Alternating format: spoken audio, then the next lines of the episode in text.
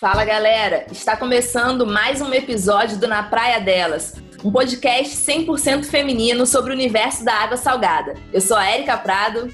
Eu sou a Naíla Patrizzi. Eu sou a Potida Roland. E esse é o Na Praia Delas.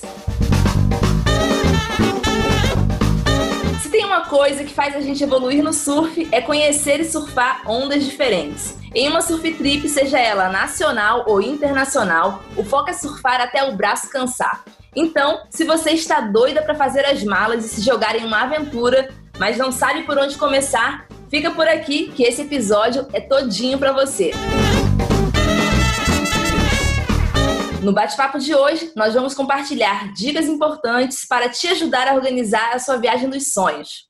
Bom, gente, a primeira coisa que eu acho importante a gente começar a falar aqui é para definir qualquer trip de surf é saber o nível de surf que a gente está, né, antes de escolher essa trip, né? Não adianta a gente é, surfar super bem e ir para um lugar que tem as ondinhas pequenas, ondinhas gordas, ou a gente está começando a surfar e ir para o Hawaii na temporada, né? Eu acho que isso eu acho que é o primeiro ponto, né, meninas, que a gente tem que falar, assim, escolher o pico de acordo com o nosso nível e de acordo com o bolso também, né? Exatamente, esse lance do nível é muito interessante e uma forma de entender qual é o seu nível, porque às vezes você acha que está surfando pra caramba. Isso já aconteceu comigo, gente. Quando eu era novinha, eu dropava uma onda, botava na parede, balançava só os braços e na minha cabeça eu tava rasgando e, e dando batida. E aí, cara, quando eu vi o meu primeiro vídeo de surf, eu olhei e falei: essa sou eu? Tipo, era muito diferente. O que estava passando na minha cabeça era uma coisa, o que de fato era, era outra. Então, assim, é importante a gente se ver surfando, né? Se tiver a oportunidade de gravar um treino, de gravar um, uma, uma, um surfzinho de leve, tá valendo, vai ser muito interessante para essa evolução e para determinar qual pico você vai conhecer. Não tem como gravar, não tem esses recursos, conversa com os amigos. A gente sempre tem um amigo que pega bem ou uma amiga que surfa pra caramba, que tem mais conhecimento, então é legal conversar, trocar ideias com pessoas que conheçam um pouco né, sobre surf e sobre viagens para a gente entender isso e escolher o melhor pico. É isso aí, meninas. Eu acho que a pesquisa, antes de tudo, é, é o ponto mais importante. Então, definindo o nível de surf, eu vou pesquisar os picos que podem me proporcionar um, uma surf trip interessante, porque pode acontecer de você achar que está no nível de surf e ir para uma, uma surf trip que o pico seja um pico de ondas mais cavadas ou de um fundo de pedra ou coral que vai demandar um pouco mais de experiência de você. Então, essa surf trip pode acabar sendo uma surf trip meio traumática, né? Você investir, investiga grana e tempo e acabar não surfando tanto quanto você gostaria. Isso aconteceu na primeira vez que eu fui para a Indonésia, aconteceu isso. Eu fui para algum. Na Indonésia tem vários picos diferentes, né? Mas como eu estava meio que na viagem de grupo, eu acabei indo para um lugar que a maioria queria. Então, nem sempre a maioria tem um nível de surfado, né? E isso é uma das coisas que a gente pode falar mais para frente, que é sobre a vantagem de viajar em grupo ou sozinho. Grupo com seu nível de preferência, né, Nath? Grupo com seu nível de preferência. E aí eu ficava chateada, porque todo mundo ia surfar, eu não queria surfar porque eu ia me dar mal, ia me machucar, ficava com medo. Então acabou ficando aquela aquele traumazinho assim de ter investido tempo e dinheiro e não ter aproveitado quanto que eu, tanto quanto que eu queria. Sim, eu a minha primeira trip eu fui para o Peru e foi difícil. O Peru é um dos lugares mais fáceis e já foi difícil para mim lá. Eu lembro que eu fui com uma turma de menina que tudo surfava bem. Uma mulherada, Lívia de Ubatuba, era uma mulherada tudo que competia e a gente foi pro Peru e aquele só, só o nosso próprio crowd da mulherada, assim, eu já não conseguia pegar muita coisa e achei super difícil, assim. Mas aí na segunda, terceira trip eu já achei que foi tudo ficando mais fácil, assim. É legal ser para uma trip também, às vezes, que puxa um pouquinho o nível, que tem uma pedrinha ali, mas a onda é gorda, né, e tentar assim, também puxar um pouquinho né, o limite dentro de uma possibilidade, né? Não adianta ser para um pico de pedra com onda cavada, e é muita coisa para uma pessoa só, né? Mas de repente é você achar um lugar que, é, que tem um pico de pedra, mas a onda é mais gordinha, ou né, um lugar que tem umas ondas mais cavadas, mas é fundo de areia, tentar né, ir adaptando ali para o nível de surf que você tá, mas tentando dar aquela puxadinha no limite também, que a surf trip também serve um pouco para isso, né, gente? É, e você pode trocar ideia com alguém que já foi. Ah, você fez a pesquisa, você viu as possibilidades de pico que tem para você ir de acordo com o seu nível. Você pode trocar ideia com surfista, uma surfista mais experiente que já fez várias surf trips. E aí, o que, que você acha? Eu tinha uma ideia de Nicarágua e quando eu fui conversar com Potira, Potira falou: não, Nai, Nicarágua é assim, assim, assado. É, é para um nível mais, mais evoluído, uma, uma galera mais avançada. E eu, na minha cabeça, vendo aquelas ondas, achando que era uma coisa mais fácil, que umas meninas que fossem do nível intermediário já conseguiriam surfar legal e aproveitar, né? Não, pode até ser que tenha uma onda na Nicarágua mais fácil, mas vai ter uma onda, sendo que se você for para Costa Rica vai ter várias ondinhas fáceis, né? Então, também procurar o lugar que tem a maioria de onda ali, né? Bom, vocês falaram aí de viagens internacionais, né? Lugares incríveis, Nicarágua, Costa Rica, Indonésia. E eu, como competidora aqui no Brasil, né, uma, uma realidade bem complicada de falta de incentivo e tudo mais. Nos, nos primeiros 10 anos de surf, eu viajei muito aqui dentro do Brasil, mais para competir.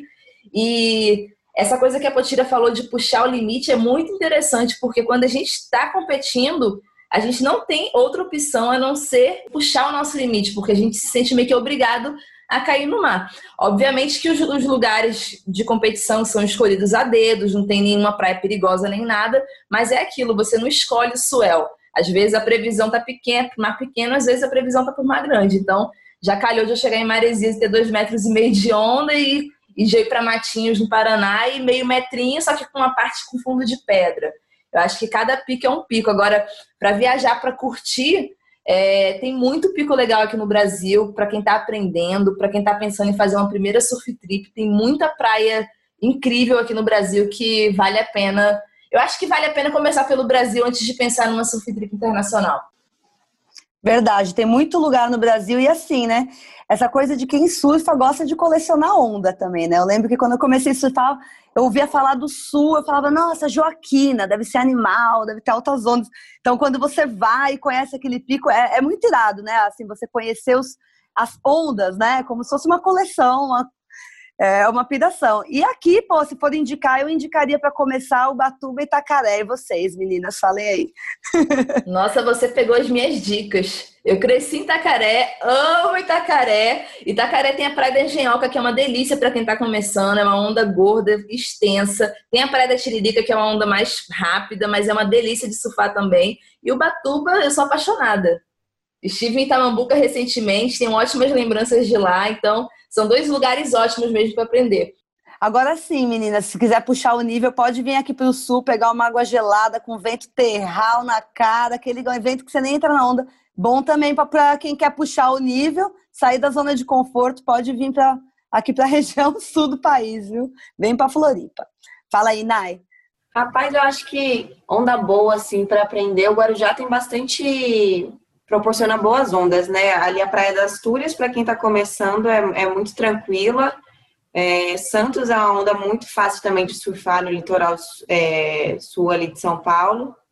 Eu acho que aqui em Salvador, a, a praia boa para aprender mesmo é Jaguaribe, no litoral norte aqui de Salvador, Itacimirim, que é uma ondinha assim perfeita para você que está iniciando e quer se aventurar nessa primeira surf trip. Aí eu acho que é super super válida de um pico válido assim de você conhecer água quente, coqueiro, areia branca, é top.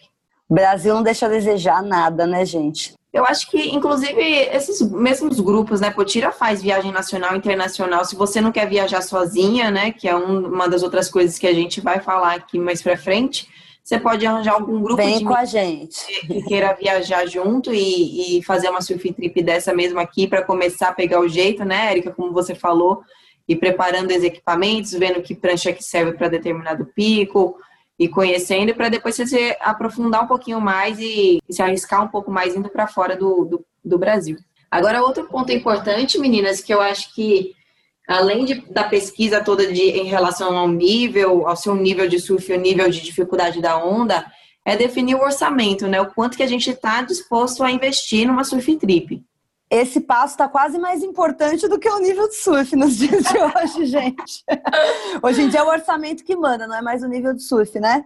Então, a gente, como a gente falou aí de Brasil, só o que a gente falou de praia aí, ó, ótimas praias para a gente ir de repente, esse ano aí de dólar caro, né? Ir para Itacaré, vai para Ubatuba, vem aqui para Floripa, Rio. Ilha Grande, gente, Ilha Grande maravilhosa. Meu Deus, aquele lugar é divino demais. Eu tenho muita curiosidade de conhecer. Meu Deus, é lindo. É muito paraíso. Tem muita praia maneira aqui no Brasil inteiro. Depois a gente podia fazer até um post no Instagram listando essas praias para a galera que está ouvindo a gente conhecer. Tem muita praia. O Brasil tem um litoral extenso, ondas de todo, tudo quanto é tipo, né? O Batuba mesmo tem mais de 90 praias, né, Potira? Tem. Ondas fáceis, onda para longboard, onda cavada. E todo o litoral de São Paulo, né? Maresias, tem altas ondas. E falando no orçamento aí que a Nai puxou esse assunto, é interessante pesquisar bem, decidir se vai fazer a viagem sozinha ou em grupo, se você vai comprar tudo por conta própria, né? Ou se você vai é, comprar numa agência. Para isso, eu acho melhor a Potira explicar aí que ela já tá fera em surf trip em grupo, que eu acho uma, uma boa. Eu tenho maior vontade de fazer surf trip com uma mulherada. Vem, vem, Érica. Eu tô louca que vocês venham mesmo. Vocês ficam só falando, pô, vambora. É o Salvador do ano que vem. Qual é a nossa Mas, viagem assim, mesmo? É Costa Rica ou é o Salvador que a gente vai mesmo? Eu, vocês, eu acho que para vocês é o Salvador. É o Salvador, puxar os limites lá, pegar a onda. O Salvador é legal, que é gordo, né? Que é uma onda gorda, emparedada, em fundo de pedra. Então você começa a se adaptar à, pedra, sabe? Bora! Sem passar tanto medo. Março de 2021, então, né? Aí. É março, vamos em março. Agora sim, o que, que eu faço? Eu pesquiso muito. Internet, cara, hoje eu acho que a agência é legal, a facilita a vida, mas se você pesquisar, tem muita coisa. Assim, você consegue, hoje em dia, com, com esses sites de pousada, hostel, você já vê tudo que tem, né? Então ali você já consegue definir seu orçamento é, facilmente. Skyscanner, esses, esses sites que pegam passagem, né, que dá aquela busca e vai ver a passagem mais barata, desde carro também. Carro muito legal olhar e perguntar tudo, porque você olha um preço, chega lá, você tem que deixar uma grana de seguro e tal. Então, legal também sempre ficar de olho assim nos carros, ver bem qual que é as políticas, sabe? Mas é basicamente isso. E quanto mais gente vai, gente, mais barato fica. Né? Vai alugar o carro em quatro, é bem mais barato que se alugar em dois, e é mais barato também do que se andar de Uber, fora que você vai descobrir muito mais coisas. Eu acho que tem coisas também que não dá para economizar, dá para fazer mochilão tal, mas prancha, surf, gente, tem que ter um carrinho ali. Nem que se alugue ali com a galera, facilita a vida, né? Então, eu acho que esses são os principais tópicos, assim, você vê sua, seu deslocamento, às vezes você vai para um lugar também que não precisa se deslocar, né? Aí você não vai alugar. Por isso que é Google na veia. Ou vem com, vem com um grupo aí que também sai bem barato. No final acaba saindo a mesma coisa.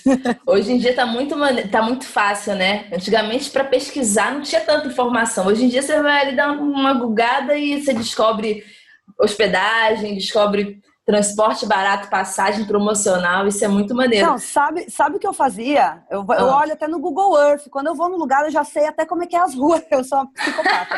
tipo, eu olho a localização da praia, como que é no Google Earth, eu já vou sabendo como é que é boa parte do, da coisa. Assim, eu acho isso legal. A gente já curte também, né? Pesquisando e fazendo Com seu roteiro. Com certeza, muito bom. É a melhor parte. Eu acho que tem as vantagens e as desvantagens de você viajar sozinho em grupo, né, Pote? Uma vantagem que você falou é de você compartilhar vários momentos, de dividir os custos com a galera, uhum. mas sempre tem aquele problema, né? De quando você quer estar tá em um grande grupo, as decisões são tomadas em grupo. Sim. Então você perde sua autonomia de escolha de ir para onde você quer. Com certeza. E aí eu acho uma das desvantagens é essa, né? Na hora de escolher o pico que você quer surfar, se você tiver um grupo que é multinível, a galera vai entrar um pouco em, em desacordo ali para escolher para onde quer ir, né? Então, na, o exemplo da Mental é que a gente foi, que a gente foi na, na viagem de pobre, né? A gente não foi aquelas viagens de barco nem nada, a gente ficou no camping, em terra, e a gente tinha direito a uma viagem longa e uma viagem curta com um barquinho que a gente alugou.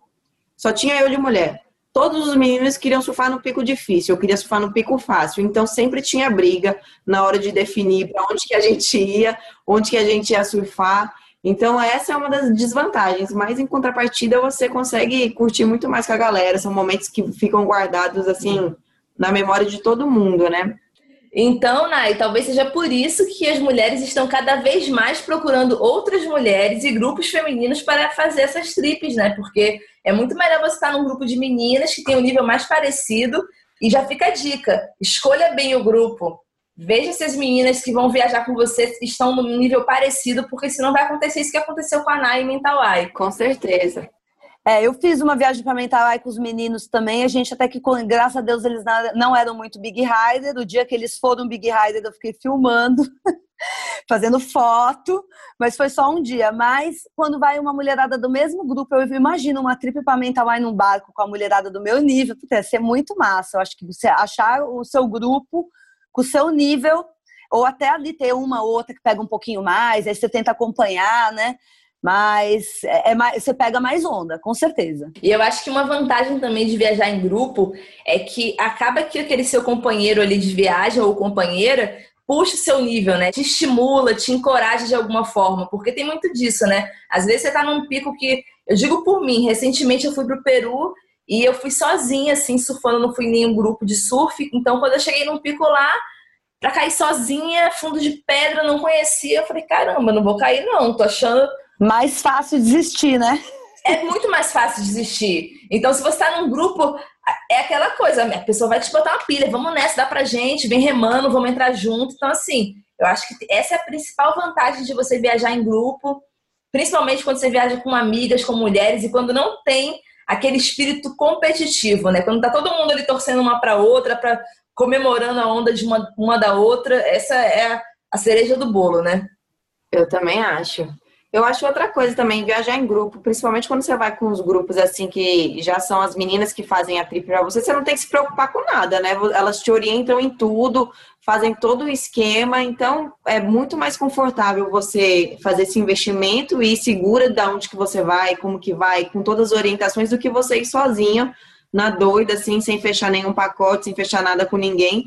Porque pode ser que você se dê bem, pode ser que você se dê mal, né? E aí, quando você vai com um grupo já mais estruturado, as chances de você poder aproveitar mais, eu acho que são maiores. E falando de temporada das ondas, né? Tem os picos que às vezes quebra melhor no verão, outros picos quebram melhor, tipo, no inverno. Como escolher? Como é que vocês fazem para escolher o pico e a data? Olha, parece que o mundo inteiro as ondas são de abril a outubro, né? Quase tudo, exceto Peru e Hawaii, né? Que eu sei Noronha, né? Que é aí pega novembro, dezembro, janeiro geralmente é, é, é, mais Hawaii e Peru, porque o resto, a, a, época das ondas, parece que é tudo de abril a outubro, né? Costa Rica, El Salvador. Então não tem muito como errar. Eu acho que se você vai de abril a outubro para a maioria dos lugares, exceto Peru e Hawaii, gravem essa dica. o resto do mundo, as ondas é de abril a outubro, gente. É uma doideira. Agora, Pote, isso daí vai muito assim pesquisando. Quem não tem noção de nada, né, assim, de que período que e que tem aquelas coisas das monções também, né, que você tem que ficar ligada da, das chuvas e tudo mais, que tem alguns picos que é mais complicado de ir em relação a, ao clima, né? Sim, é, é por exemplo, El Salvador, se você tem a época da chuva, Costa Rica também, outubro tem onda, mas tem chuva também, então tem muita tormenta. Mas tem onda, entendeu? E aí tem as regiões dentro do país, né? Costa Rica, por exemplo, região norte é, é começo do ano, é março, abril. Região sul, Pavones, você tem que ir já em setembro, que é a época das chuvas. Então, além do país, você tem que também ver dentro do país a região que você está indo, onde que vai ter o swell certinho ali. E já que Potira tocou em Costa Rica aí, ano passado tive a oportunidade de conhecer a Costa Rica, um paraíso, e eu cheguei lá fora da temporada de ondas, mas o X da questão foi o seguinte: eu outubro, também fui em outubro, chuva, chuva, todos os dias. Todo mundo faz isso. Mas por que, que eu fui na... por... por que, que eu fui em outubro? A passagem estava pela metade do preço. A hospedagem estava pela metade do preço, eu paguei muito barato em tudo. Saiu uma viagem barata, assim, é, para Costa Rica, saiu uma viagem barata.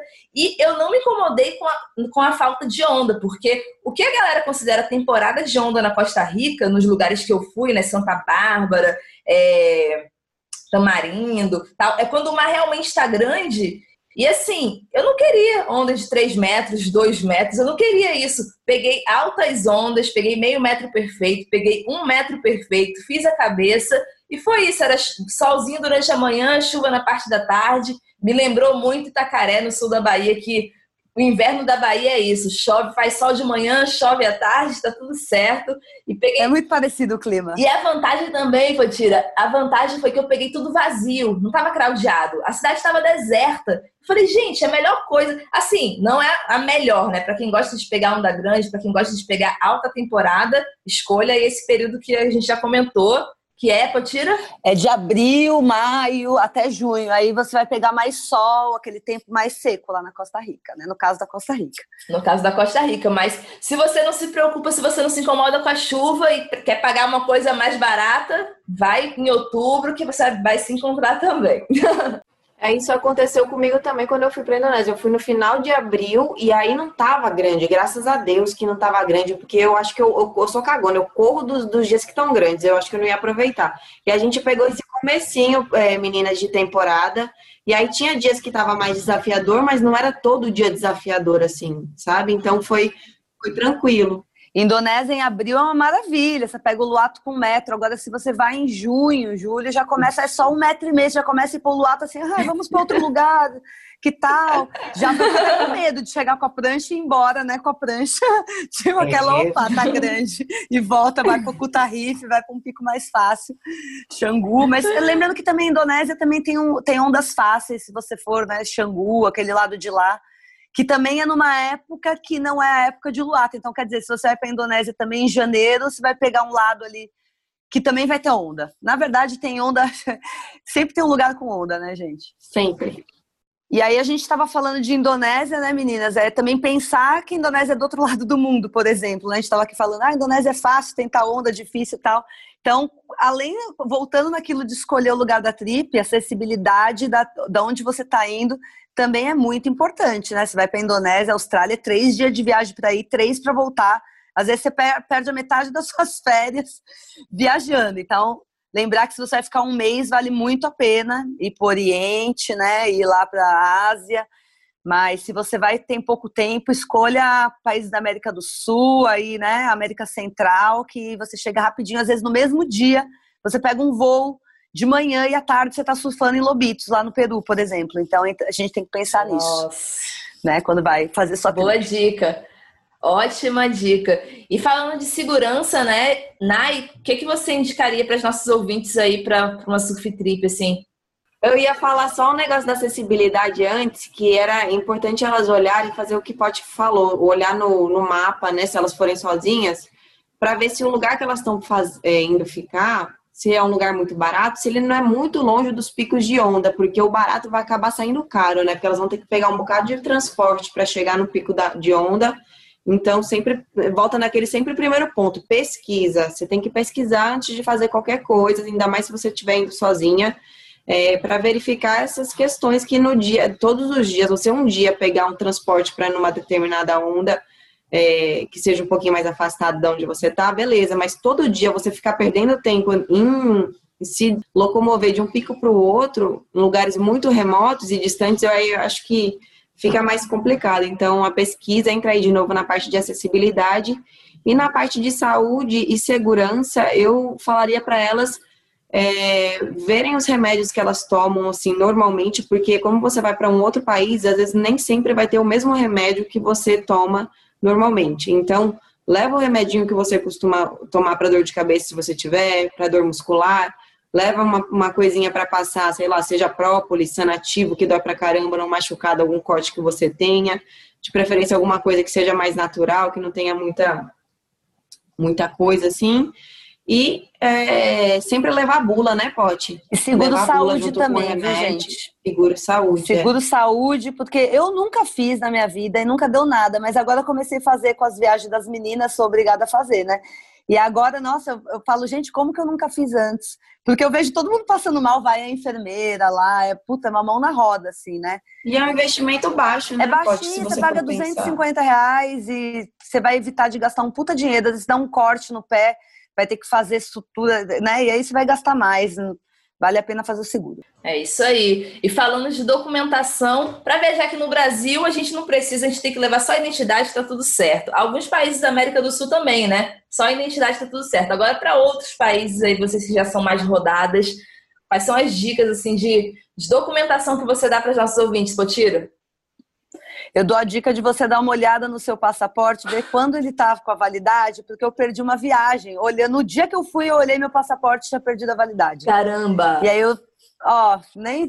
Meu Deus, eu nunca tinha acontecido isso, mas a gente às vezes acostuma e não lembra se é 10 anos a validade, se é 5, porque eles mudam, mudaram também. Uhum. E a, antes era 10 anos, e aí passou para 5, passaram-se 5 anos rapidinho, e eu perdi a trip, Nossa. porque eu não tava com a. Com visto, com tudo certo e não teve jeito. Eu consegui ir depois, sabe? Mas eu perdi ali a passagem.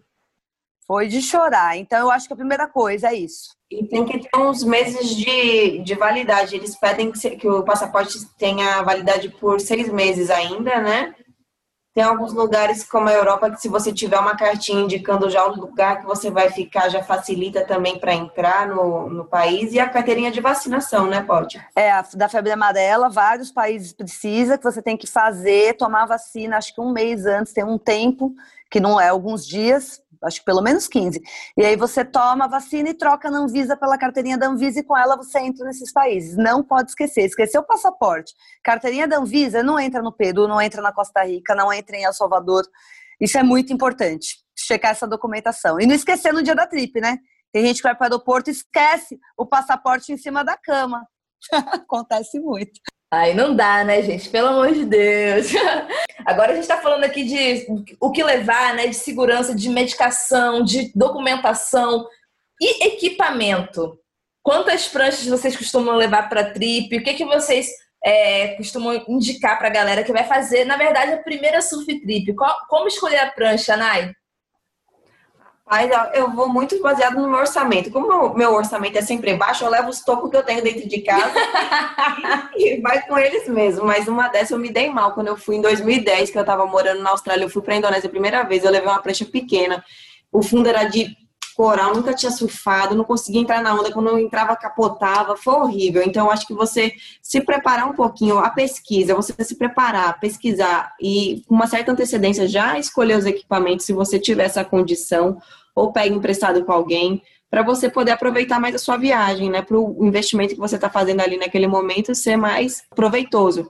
Então, estudar a onda um pouquinho, perguntar para a galera que já foi se é uma onda mais cavada, qual é o tipo de fundo, para você levar já uma prancha adequada para aquele, aquele pico e levar também as botinhas de segurança, quem não está acostumado a pisar em fundo de coral de pedra, né, para evitar machucar os pés.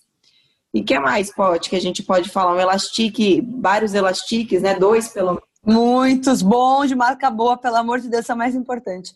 Eu acho assim, ó, outra coisa que é importante é ver o voo que você está comprando, a empresa aérea, como que é para levar prancha, porque às vezes você paga uma passagem barata e você gasta mais levando a prancha do que então, então, então vê isso. Já aconteceu comigo. É tá já aconteceu comigo. Comprei uma passagem super barata em 2004, 2015 para ir para Califórnia. E sabe quanto era para levar prancha? 200 dólares. Sabe o que eu fiz? Fui sem prancha.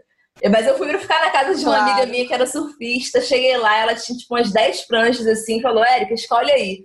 Tava muito de boa, então cada dia eu surfava com uma prancha. Só nave. Não, eram pranchas assim. Só o mer. É, assim, tinha umas pranchas boas, de marcas super boas.